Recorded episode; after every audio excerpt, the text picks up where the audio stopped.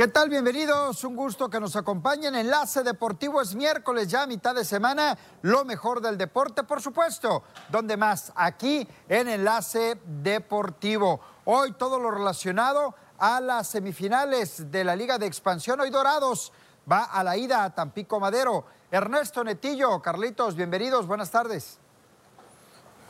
¿Qué tal, Abisaid? Compañeros, muy buenas tardes. Efectivamente, de los temas interesantes y que llaman la atención, la convocatoria de Gerardo el Tata Martino para el partido del día de hoy ante el conjunto de Chile en Anaheim, eh, perdón, en Austin, Texas. Ahí será el partido. Sobre todo ponerle ojo porque se habla de que esta selección es el cambio generacional que tanto anhela el equipo mexicano. ¿Qué tal? Buenas tardes a todo el auditorio. Buenas tardes, compañeros. El tema de Tomateros de Culiacán que retoma la senda de la victoria ante Cañeros de los Mochis, pero se va expulsado Benjamín Gil. ¿Qué va a pasar con esta situación? Estaremos buscando qué es lo que va a pasar realmente. Buenas tardes.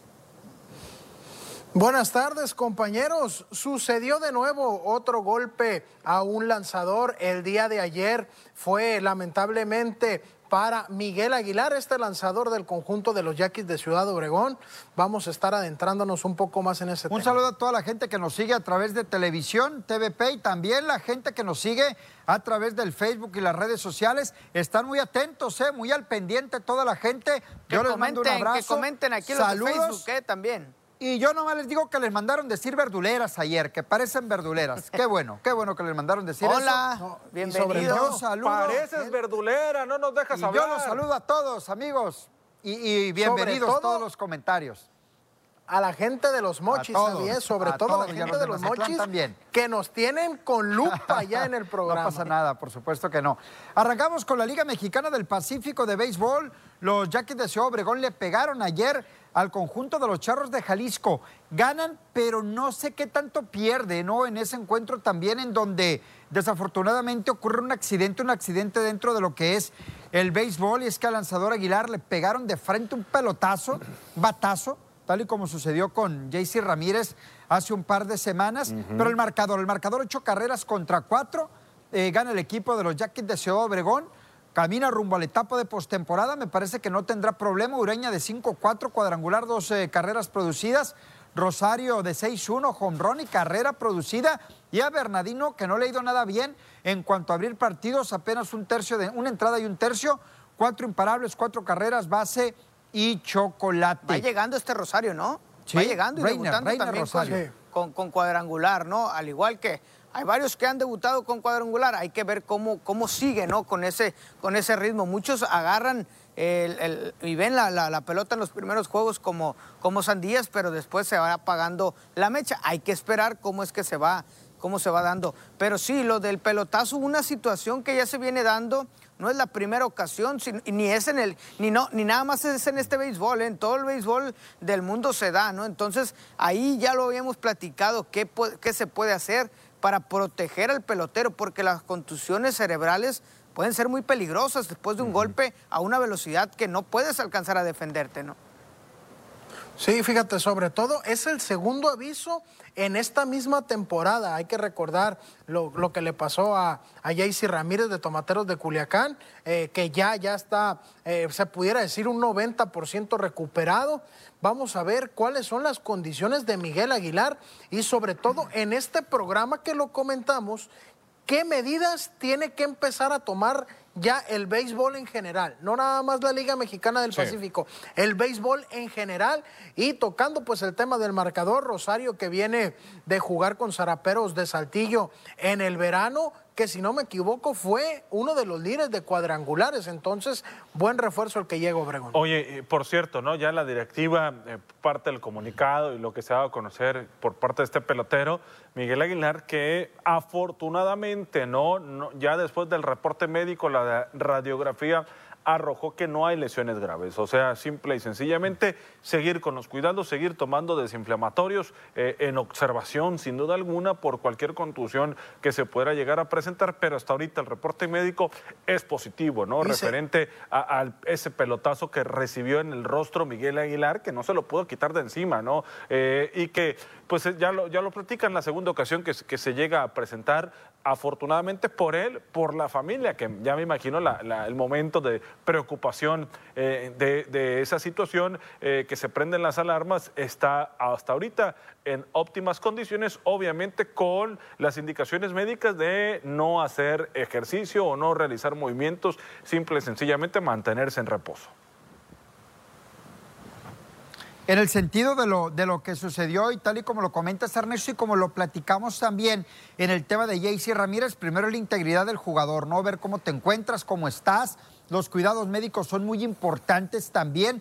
No solamente es decir, ya te doy de alta, ya te vas, hay que estar en observación tal y como sucede con estos protocolos, y, que esté bien, ¿no? Ya veremos si se va a incorporar, reincorporar, mejor dicho, a su equipo. Eh, ya, ya lo veremos, pasa un segundo término. Lo principal es la salud del pelotero, del jugador, recta final de la temporada, y pues ojalá, ojalá que sí esté de regreso, porque eso va a significar que estará totalmente recuperado de ese, de ese pelotazo. Y en el tema que ustedes tocan, yo sí creo, y no de ahorita, sino esto de mucho tiempo atrás, de que se busque algo, ¿no? Con los lanzadores, es el pelotero, para mi punto de vista, más expuesto en ese sentido. Estás de frente al bateador, son escasos metros los que tienes y la capacidad de reacción en ocasiones no te alcanza.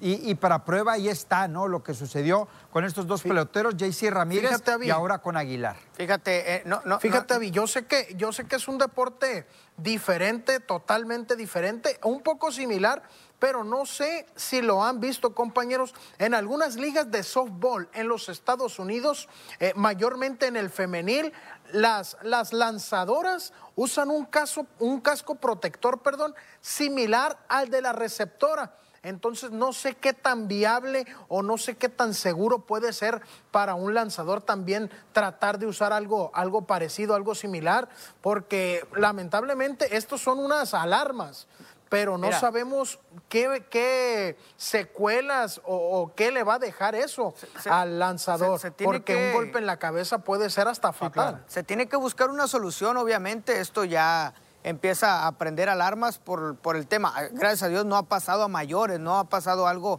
distinto, pero ¿para qué esperar? ¿No? ¿Para qué esperar a que llegue a pasar algo, algo lamentable?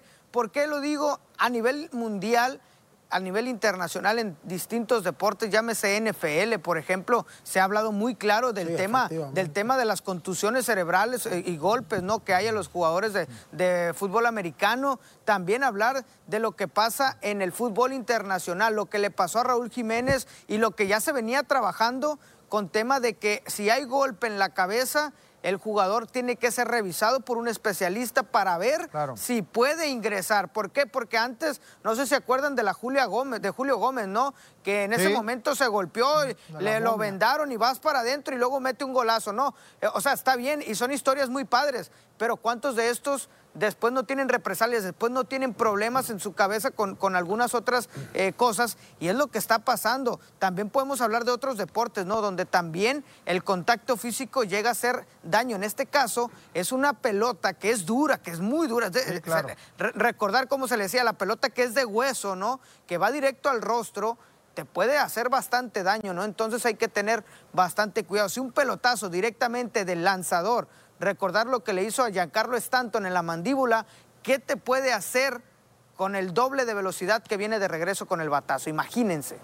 A Kevin, a Kevin Pilar, Netillo. No sé si recuerdan también esa imagen tan polémica, que, todo su rostro de la nariz para abajo estaba completamente sangrado de, eh, en un bolazo que le dieron, que a lo mejor no son intencionales, pero terminan por dejarte secuelas. Yo, yo, creo que se tendría que hacer algo. Los más expuestos en un diamante es el receptor que él ya tiene con toda su indumentaria y aún así a veces resulta golpeado el bateador que poco a poco se ha ido mejorando en cuestión de equipamiento para evitar golpes, ¿no? que no está que no está tan reglamentado en cuestión del bateador, simplemente es el casco, ¿no? Ya algunos ya utilizan un casco con una protección más larga eh, en la zona de la mandíbula, otros en los brazos, en las piernas, pero no es algo reglamentado que sea parte de la indumentaria que tenga que tener el pelotero. ¿eh? Y el pitcher el pitcher es el otro más de los más expuestos que quizá es de los que menos sale golpeado, pero cuando sale golpeado termina en situaciones como esta, ¿no? Que tiene que abandonar el partido, que son golpes por lo regular en la cabeza,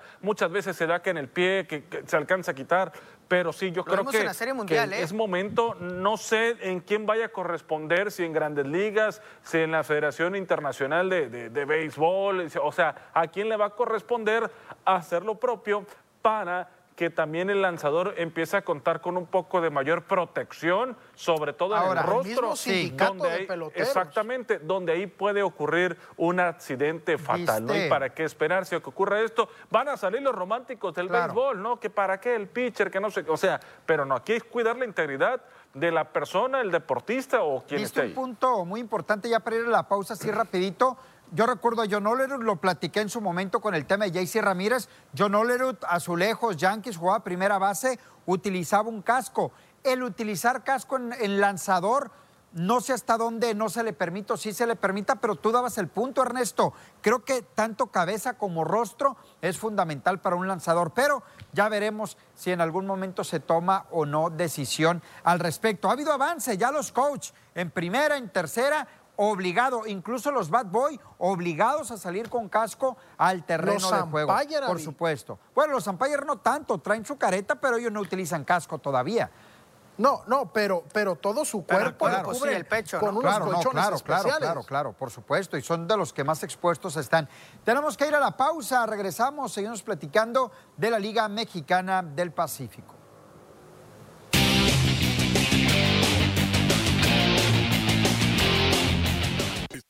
Estamos de regreso en Enlace Deportivo, seguimos platicando de la Liga Mexicana del Pacífico de Béisbol. Los Venados Ernesto fueron a la frontera, al frío de Mexicali, para enfrentar a los Caballeros Águilas y Robinson Cancel pierde su primer partido, aunque apretado, termina ganando Mexicali cuatro carreras por tres.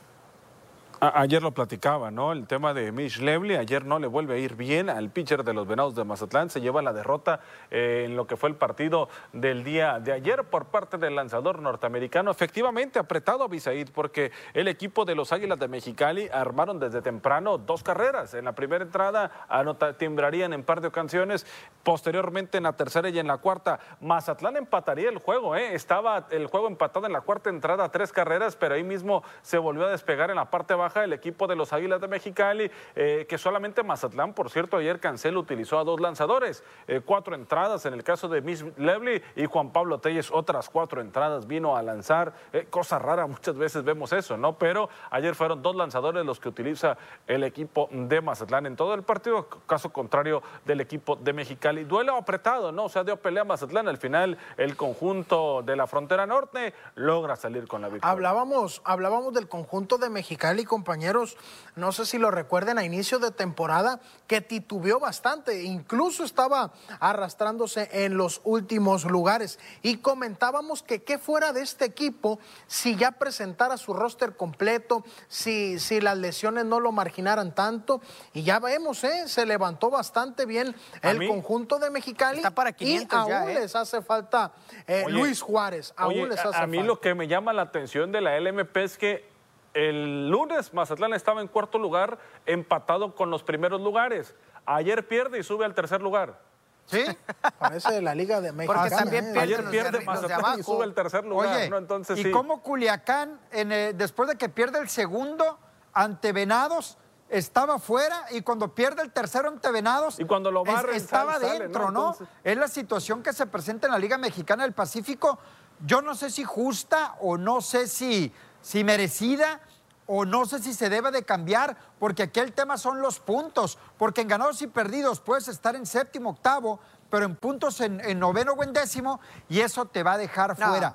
Mexicali está Yo creo que le da ese sabor, ¿eh? Le da ese sabor a la Liga Mexicana del Pacífico, no sí. sé, es que no sé si sea Mira, lo mismo alegamos con el gol de visitante en su momento, así que ¿para qué cambiar? ¿Para qué cambiar las reglas si le está dando béisbol con fútbol, cada uno tiene lo suyo, le está dando el, estilo a la liga, el, espectáculo a la Liga Mexicana del Pacífico. Lo que pasa es que tú quieres Pero lo justo son ganados y perdidos, no es justo, ¿eh? exacto, exacto, en todo el mundo lo justo es juegos ganados contra juegos perdidos, ¿no? Pero ponemos un ejemplo. Aquí los que mandan son los dueños, y ellos ponen las reglas al final de cuentas. El ejemplo, Ernesto, ¿te recuerdas que Charros necesitaba perder un partido para clasificar en el último día. Eso no es justo. ¿Por qué necesitas perder? Y... Por el tema de los Ahí que sí que tienes en tus manos totalmente clasificar por el tema de puntos y pues así no puede ser. ¿Recuerdas que se había implementado un partido extra en caso que esto sucediera?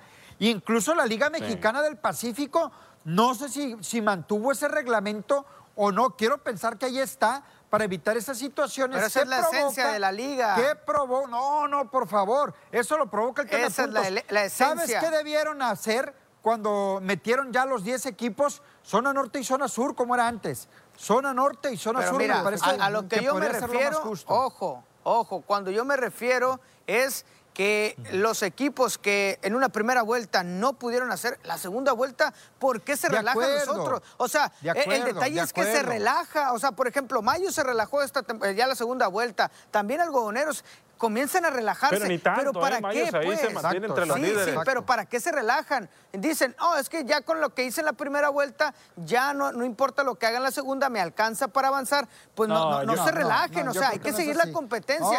¿Y qué hace Mexicali? Fíjate lo que está haciendo Mexicali. Me fue mal en la primera vuelta, aprieto y me meto. Eso es lo que le da la competencia. Competencia, ojo. Pero imagínate, es una competencia. Imagínate. No, el Netillo quiere quitar el gol de visitante en la Liga Mexicana del Pacífico, imagínate. Quiere quitar el gol de visitante en la LG. Pues no. Bueno, vamos a los tomateros de Culiacán. Mazatlán, ojo, Mazatlán y Mexicali deben de mantener el paso. Culiacán ayer ganó nueve carreras contra dos a los cañeros de los mochis. Digo, y con todo respeto para mis amigos de los mochis. ¿Qué vas a decir? Ayer lo dije, lo sostengo. Ojo con lo que vayas a decir. Lo sostengo, Cañeros no va a avanzar a la postemporada. Ah, no va a clasificar. Descubriste el hilo negro. No, no, no, es que ayer casi me ponen en, en no sé dónde porque lo dije. El, comentario Hoy lo sostengo. ¿A qué voy con esto? ¿A qué voy con esto? Al tema de tomateros de Culiacán, al tema de Venados, al tema de Mexicali y al tema de los sultanes de Monterrey. Por ahí Charros también anda bailando todavía, ¿eh? por ahí tomateros y por ahí Venados. No, tomateros. ¿eh? Son esos cuatro. tienen que entrar, ¿eh? También tienen que entrar. Son esos cuatro Ahora que están quítate la casaca para hablar, quítate la eh, casaca. bueno, luego, ¿por qué nos dicen verduleros? Pues hay que hablar uno a la vez. Quítate la con casaca, respeto, que con respeto para el público, con respeto para el público que nos está viendo, por favor, por favor, uno a la vez. Y para la gente que vende verduras, también para ellos, también para ellos. Bueno, ya se me olvidó lo que les estaba diciendo. El tema de tomateros de Culiacán. Ayer ganan nueve carreras contra dos y que no le da. Ah, no, pues hablen ustedes. pues. Sacaste cuenta y que no va a calificar Cañeros de los Mochis. Ayer Ayer Culiacán aprovechó lo que tenía que aprovechar, ¿no? Hacer las carreras, anotar y que no te anotaran, ¿no? Y, eso es lo que logra concretar Benjamín Gil el día de ayer, que por cierto, Benji eh, batalló un poquito, se vuelve a meter, es un, es un manager eh, eufórico, es un manager donde exactamente, ¿no? Y ayer pues eh, se da la situación. Gana el equipo de Culiacán el primero, hay que ganar hoy para amarrar serie, ¿no? Y, hay que ganar mañana para mantener un paso más tranquilo el equipo de Culiacán. yo tengo una pregunta para Bisaid porque ya lo veo un no, poco No, pues que los tres me quitaron la palabra de la boca. Hay que recordar que por allá del 17, 18 de diciembre hay una, hay una interesante cartelera de box en Los Mochis. Yo le quiero preguntar Uno mete el ¿va a ir, va boxeo. Bueno, a ver, dime. ¿Vas a ir? ¿Vas a asistir? Posiblemente. A pesar de todo.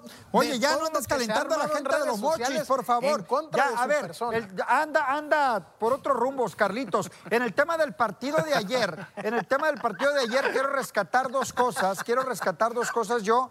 Una de ellas, eh, el tema de Wilkins, este bateador. Wilkerson. perdón, Wilkerson, Steven Wilkerson, exactamente. Steven Wilkerson eh, debutó ayer, lo hace con gran slam produce cuatro carreras, lo hace muy bien a la ofensiva. Y Manny Barreda, que vuelve a mantener una buena salida vuelve a dar una buena salida por parte de Tomateros de Culiacán, uno lanzando, el otro bateando. El bateo en, general de Culiacán ahí está. Digo, y me regreso, es Cañeros, pero tienes que ganarle. Y ayer lo consiguió Culiacán, ganó el primero de la serie, eh, recupera terreno, mantiene esa posibilidad de, de playoff, pero como lo digo, tanto ellos, Mazatlán, Mexicali, no pueden descuidarse porque salen de zona de clasificación. Sí, mira, lo hecho por Wilkerson es interesante porque va de, jardinero central, ¿eh? Y ahí está Dayron Blanco y también está Joel Kisgiver. No sé realmente qué pasará con ellos, qué es lo que está planeando la, directiva de Tomateros de Culiacán. Son tres extranjeros cubriendo prácticamente la misma posición. Es cierto, pasan a, Giver al, izquierdo cuando Blanco y él están alineados pero no sé realmente cuál es la opción. Incluso hace un par de semanas Rico Noel escribía en sus redes sociales que no llegó a un acuerdo una vez más, que estaba listo con maletas y que no alcanzó a llegar a un, a un acuerdo con Tomateros. Y ahora llega Wilkerson cuando tenías a Dairon Blanco y a Giver, que creo yo habían cumplido, para mí habían cumplido, y llega a meter competencia en esta posición y como primero en el orden también. O sea, veremos la competencia interna ahí, qué es lo que va a pasar, si va a generar lo mejor, ¿no? Eso hay que ver, ¿no? ¿Por qué? Porque poco a poco hay que ir viendo cómo se va desarrollando en la temporada. No solamente es el debut, ¿eh? Porque muchos han debutado muy bien y termina apagándose. Mira, una cosa está clara. Blanco y o Gilbert van a estar en playoff y lo de este muchacho que debutó ayer, Wilkerson no sé, y de acuerdo contigo, ¿no? Que, no suelo estar mucho de acuerdo contigo, pero en esta ocasión sí, en el tema de que fue su primer partido. Eh, no, fue su primer partido y vamos viendo cómo se va desarrollando de aquí a que termine la temporada. Lo que pasa, Netillo, que tienen que salir de roster para darle oportunidad al otro. Lo que sí casi te puedo asegurar entiendo, ¿para que dos, más? dos de estos tres van a estar en postemporada, ¿eh? Seguramente, seguramente. Fíjate, de, todo lo, negativo que pasó el día de ayer para Cañeros de los Mochis, lo positivo es Juan Camacho, este primera base que pegó dos imparables, aparte pegó, conectó un cuadrangular solitario. Ha tenido buena temporada Juan Camacho, vamos a esperar ¿Qué le depara en un futuro a este muchacho? Sultanes de Monterrey, Sultanes de Monterrey es uno de los equipos que está fuera. Ahorita ellos están junto con el equipo de los Cañeros de los Mochis fuera. Ayer ganó Culiacán, pero también ganó Sultanes. Le pegó al conjunto a los algodoneros de Guasave siete carreras contra tres. Y ojo, la próxima semana Culiacán va a Monterrey en una serie auténtica de playoff en donde Sultanes le tiene, vaya que si tomada la medida, Tomateros. Le ha ganado todas las series, ¿eh? Le ha ganado todas la victoria, Exacto, ayer la victoria clara para el equipo Sultanes. Algodoneros está tranquilo, va a estar en postemporada. Ellos difícilmente van a quedar eh, fuera de playoff, pero Sultanes tiene que mantener ese paso como lo comentaba hace un momento. Y fíjate, a base de rallies, a base de rallies Abisaid. En la quinta entrada y en la octava entrada, un rally de, de, perdón, de cuatro y de tres carreras respectivamente, le bastaron al conjunto de los sultanes de Monterrey para llevarse la victoria siete carreras por tres. Ojo con Guasave, que le está bajando un poco los decibeles, ¿eh? le está bajando los decibeles y hay que recordar que en esta liga, como en todas, es como cierras, no, no como te mantuviste, sino como cierra la temporada para iniciar los playoffs para, para entrar competitivo, ¿no? Pero yo, yo, creo, yo creo que tiene con qué todavía. este equipo, exactamente, ¿no? Lo vimos acá, a mí me sorprendió. Ahorita que tocabas el tema de Wasabe, eh, la gran ofensiva y, la buena respuesta y el manager, el buen orden que tiene en el line-up para que le puedan responder en, momentos claves, ¿no? Este equipo. Sí, de Sultane, José Manuel Orozco que estuvo con Tomateros, luego pasó a Guasave y de Guasave fue a Sultanes y les hizo el, la ley de Let's ahí le aplicó de 4-2 con tres carreras impulsadas, fue el que se llevó la noche en cuanto a, las producciones, ¿no? Bien por José Manuel Orozco que ha estado callado, ¿no? Ha estado eh, manteniéndose eh, en silencio, pero cuando responde, pues ahí está, ¿no? Terminó siendo el verdugo este anoche sobre el, algodonero de Guasave. Este muchacho, José Manuel Orozco, bueno, debutó con Mazatlán, fue novato del año de la Liga Mexicana del Pacífico, lo recuerdo perfectamente, y pintaba para ser un jugadorazo estelar de esta liga. Con Tomateros eh, también, ¿eh? No sé si para poderse eh, consolidar. de acuerdo conmigo. Tiene mucho poder, lo que pasa es que tiene mucho poder este sí, muchacho. Sí, tiene mucho poder, exactamente, pero son posiciones muy competidas. Esa es una, esa es una, y me parece que también le falta técnica, Ernesto, porque no ha terminado de explotar ese poder que él tiene. Tú lo recuerdas con Mazatlán, lo decía Netillo, tiene razón, con Tomatero lo recuerdo incluso definiendo partidos vía cuadrangular, ¿eh? vía cuadrangular, pero si no ha tenido esa regularidad es porque seguramente los coaches de bateo algo le detectan, los managers algo le ven, que no ha terminado, digo yo, ya no de ser una gran figura, no ha terminado de ser un hombre regular con los diferentes equipos con los que ha estado. ¿eh? Y aparte, digo, yo no soy nadie para criticar, pero de repente sube bastante de peso y baja. Entonces, hay, tenemos que, saber que la preparación física para ellos como profesionales, no sé de qué te ríes en esto, pero bueno, pero sí, la preparación física para los peloteros como profesionales es muy importante. Yo ya no voy a hablar cosas de peso porque parece que le estoy contando. ¿Usted se mantiene, verdad, Carlitos? Usted se mantiene. Sí, 200, 300. Es, que pensé que iba a decir. el peso, yo no soy pues. nadie para criticar lo deportivo. Y yo le iba a decir, sí, eres un analista deportivo, pero cuando ya dijo, no soy nadie para criticar el tema del peso, pues.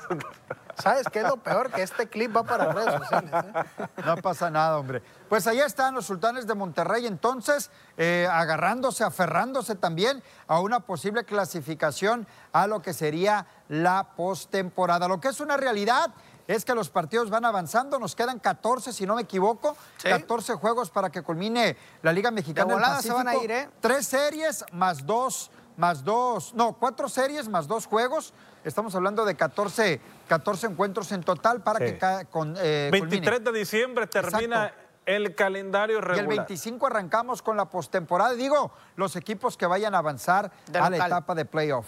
Y de local, ¿eh? Exactamente, los que vayan a tener eh, en casa, ¿no? Los que califiquen, por ejemplo, Navajo, lo más seguro es que vaya el 25 a tener juego en casa, ¿no? Entonces, eh, exactamente. Lo más seguro, exactamente. Pues ahí están los partidos de Liga Mexicana del Pacífico de Béisbol. Hoy Culiacán, eh, retomar nada más ese tema, el tema de Culiacán, que hoy va con Aldo Montes al segundo juego de la serie.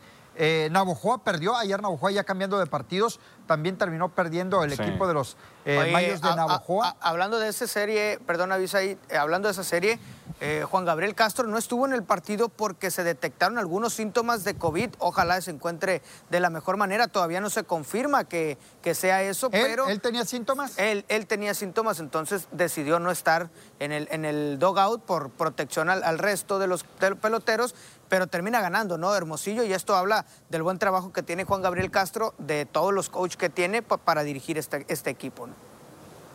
Pues sí, sin duda alguna. Ahí está Juan Gabriel Castro eh, dirigiendo al conjunto de los Naranjeros y el tema pues de Navojoa que ya lo platicábamos, ¿no? Hace un momento que, que está eh, teniendo una buena actuación. Yo no sé si tanto así como para colocarlo como el favorito número uno. No, es que tú no lo vas a poner como favorito, por eh, orgullo.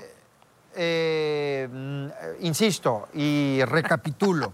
Buena temporada de los Mayos de Navojoa. No sé si para ponerlo Por orgullo no los vas a poner como favoritos. hay varios, hay varios, me parece. Y, veremos, ¿no? Este cierre de Liga Mexicana del Pacífico. Oye, en, el tema de cuadrangulares también hablar, porque ya se viene el cierre ya se viene el cierre de la temporada regular y vamos a conocer los dueños de los diferentes departamentos. En el caso de eh, Kyle Martin de los Mayos de Navojoa, 15 palos de vuelta completa, la verdad, gran año para él eh, en cuestión de, cuadrangulares. Y, la verdad que hay que ir checando y revisando de lo que está ocurriendo hasta el momento con los diferentes departamentos de la LMP y quienes están liderando. Avisaí, Sánchez llegó a 20 Son 20 rescates en la Liga Mexicana del Pacífico esta campaña. Tiene razón Ernesto. Vamos a hacer una pausa, vamos a regresar. Hay mucho más que platicar aquí en Enlace Deportivo. Continuamos.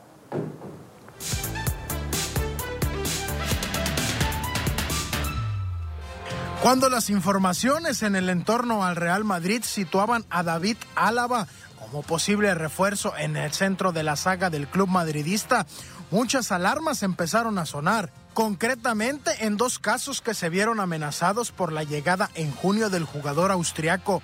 La primera, la de Rafael Barán, que con lesiones de Ramos y la falta de regularidad del de Camas, se vio en el compromiso de dar un paso adelante para liderar la defensa blanca que nunca dio.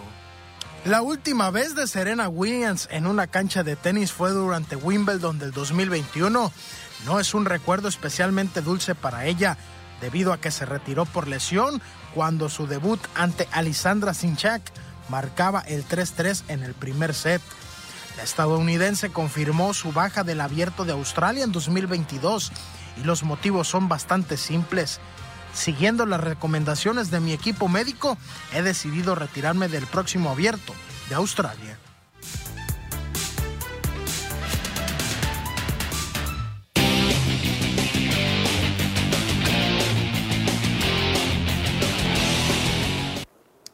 Remodelaciones con puro adhesivo de alto rendimiento. Pide a los expertos el adhesivo ideal para tus pisos y muros. Pega Azulejo, Pegavitro y Polimor, los mejores adhesivos en la zona del Pacífico, detrás de cada recubrimiento duradero. Niasa, entre tú y tu obra.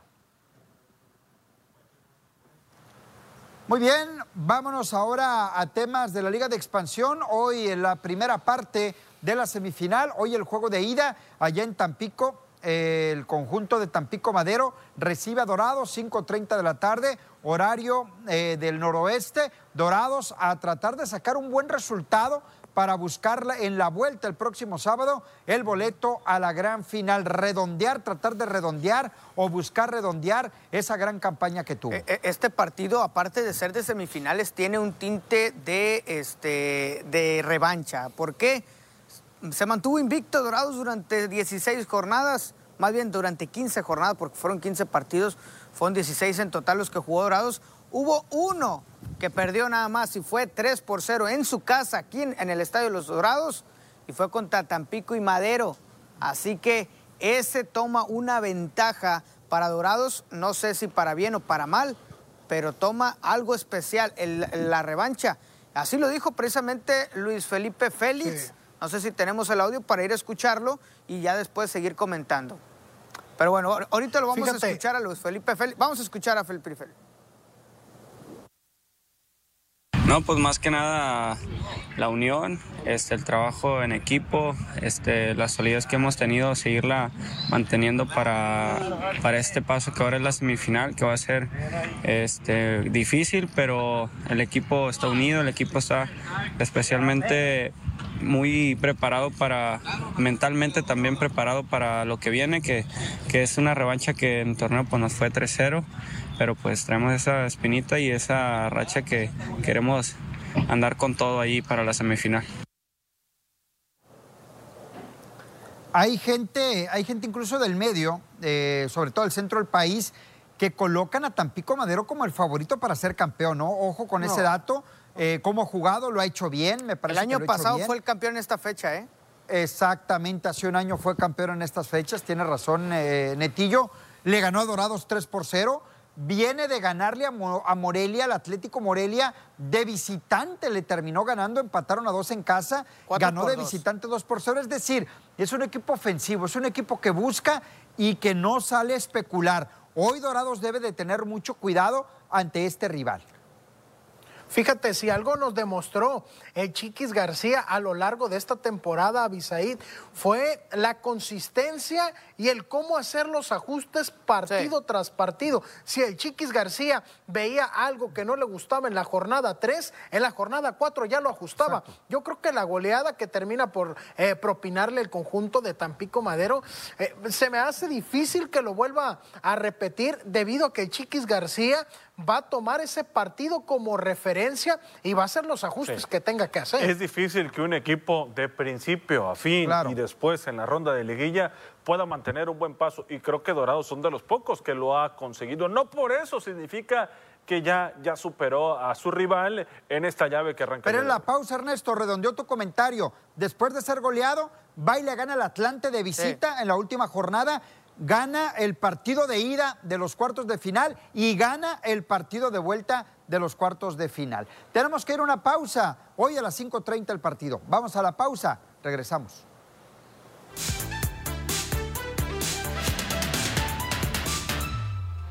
El experimentado técnico mexicano Luis Fernando Tena y su asistente Salvador Reyes de la Peña arribaron este martes a la ciudad de Guatemala para concretar su vinculación con la Federación de Fútbol y asumir las riendas de la selección nacional. A su llegada, el flaco saludó a la prensa local que se encontraba a la salida de la terminal aérea y no dio declaraciones a los medios de comunicación por instrucciones de la Federación de Fútbol. Será hasta el jueves en su presentación cuando brinde declaraciones. El técnico del América, Santiago Solari, calificó a Uriel Antuna como un buen futbolista y reconoció que el equipo necesita un jugador por derecha en el ataque, pero rechazó decir si pudiera sumarse al equipo. Santiago Solari tampoco quiso mencionar sobre el futuro de Córdoba y expresó que simplemente lo que lleva a conseguir objetivos es el esfuerzo de todo el conjunto de Cuapa.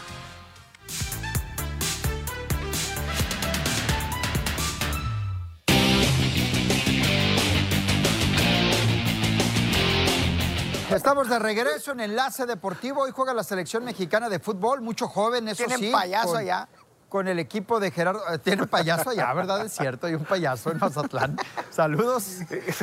La buena vibra, el buen ambiente, bueno. como la es diciembre, es diciembre, Ernesto. Es diciembre. Lo que uno escucha en los cortes eh, comerciales. Hoy vengo con, con saco verde petróleo y mi corbata verde porque soy parte del, la federación. de la Federación Mexicana de Mira nada más contra quién van. Hoy mi equipo juega ante la selección de Chile. Sí lo vas a ver, ¿verdad? Sinceramente no. Voy a ver el juego de Dorado. Bueno, el de Dorado ya terminó esa hora, ¿verdad? Sí, ya es ahora. A lo mejor sí lo voy a ver, sí lo voy a ver en partes. Yo creo que sí, este. No digo que no sirva, vaya. Hay mucho joven que, en un futuro cercano los vamos a ver en selección nacional. Yo lo que digo es que no deja gran cosa este partido, con todo respeto. Debería de hacer. No entiendo. Es que hay una cosa, Netillo, Carlitos, Ernesto. No entiendo las fechas, ¿no? ¿Cómo meter un partido eh, de selección cuando estás ya en la final? Sí, son compromisos, digo, no, no entiendo, pero bueno, hay que sacarle provecho y hay que ver a esos jóvenes como este muchacho que tú me hablabas, Netillo, el, Marcelo Flores.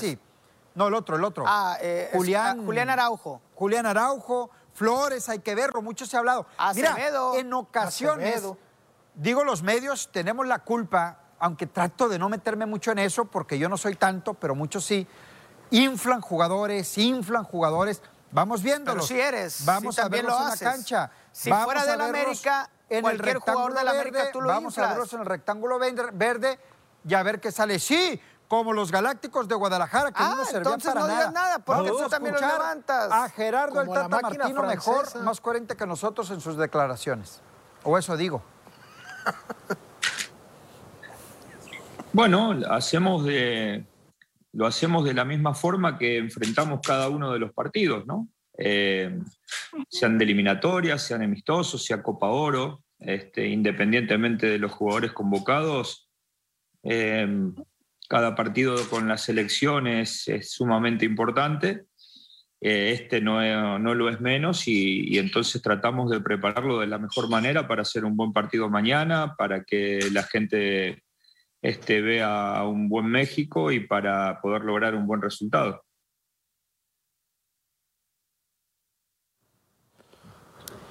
Ahí está Ernesto Gerardo el Tata Martino. Fíjate, eh, es un partido para mí que quizá no le tomen trascendencia, a mí sí, ¿no? Por los elementos y cómo los vamos a ver jugar, porque muchos habló, por ejemplo, en los Juegos Olímpicos, ¿no? Una selección que jugó, jugaba muy bien, se entendía muy bien, si bien es cierto, enfrentaba a otro tipo de rivales más o menos de su misma categoría, pero el funcionamiento era mucho mejor al que está teniendo el equipo del Tata Martino. A mí los enfrentamientos contra este rival, Abisaid, más allá que no está nada en disputa, creo que la selección sí tiene algo, ¿no? Imagínate, a ti te dicen Chile y, dime si no se te eriza la piel por los goles, las goleadas que le ha metido esta selección bueno, una, al conjunto una goleada la verdad ha sido complicado, ha sido difícil superarlo y, sobre todo eh, esa exposición que tuvo el equipo mexicano Chile no vive su mejor momento, contra ¿eh? esta selección. Chile no vive su mejor momento, le ha batallado en las eliminatorias, es un equipo que me atrevo a decir que está en reconstrucción y si es emocionante ver a esa nueva generación de la selección mexicana, eh, sobre todo este muchachito Flores, Marcelo Flores, que dicen que va para el primer equipo del conjunto del Arsenal. Vamos a hacer una pausa, tenemos que ir al corte. Hay, que, verlo. Regresamos.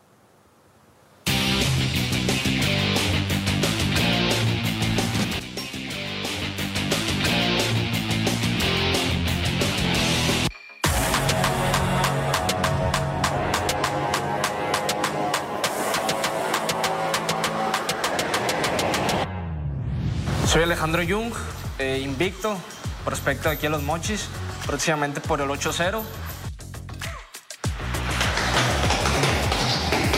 No, pues yo nací para esto, ¿sabes? Desde mi familia, desde mi abuelo que trajo el boxeo aquí a Mochis en los años 50. Eh, y pues todos mis tíos, mis hermanos que son una gran dinastía aquí en los Mochis.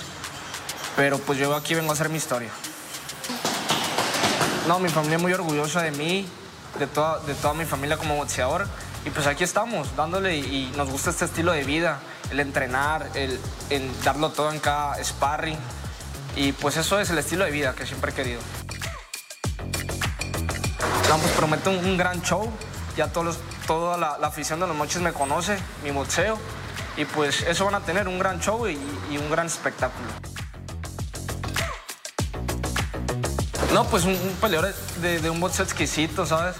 Eh, con muchas habilidades y, eso, poner todas mis habilidades arriba del ring, golpear la defensa, quitarme golpes, ir para adelante, dependiendo como dé la pauta al rival, como, como venga la pelea. Invito, hago una invitación a toda la gente de los mochis, a toda mi gente de los mochis, para que asistan el día 17 de diciembre al auditorio Benito Juárez. Va a ser un gran espectáculo.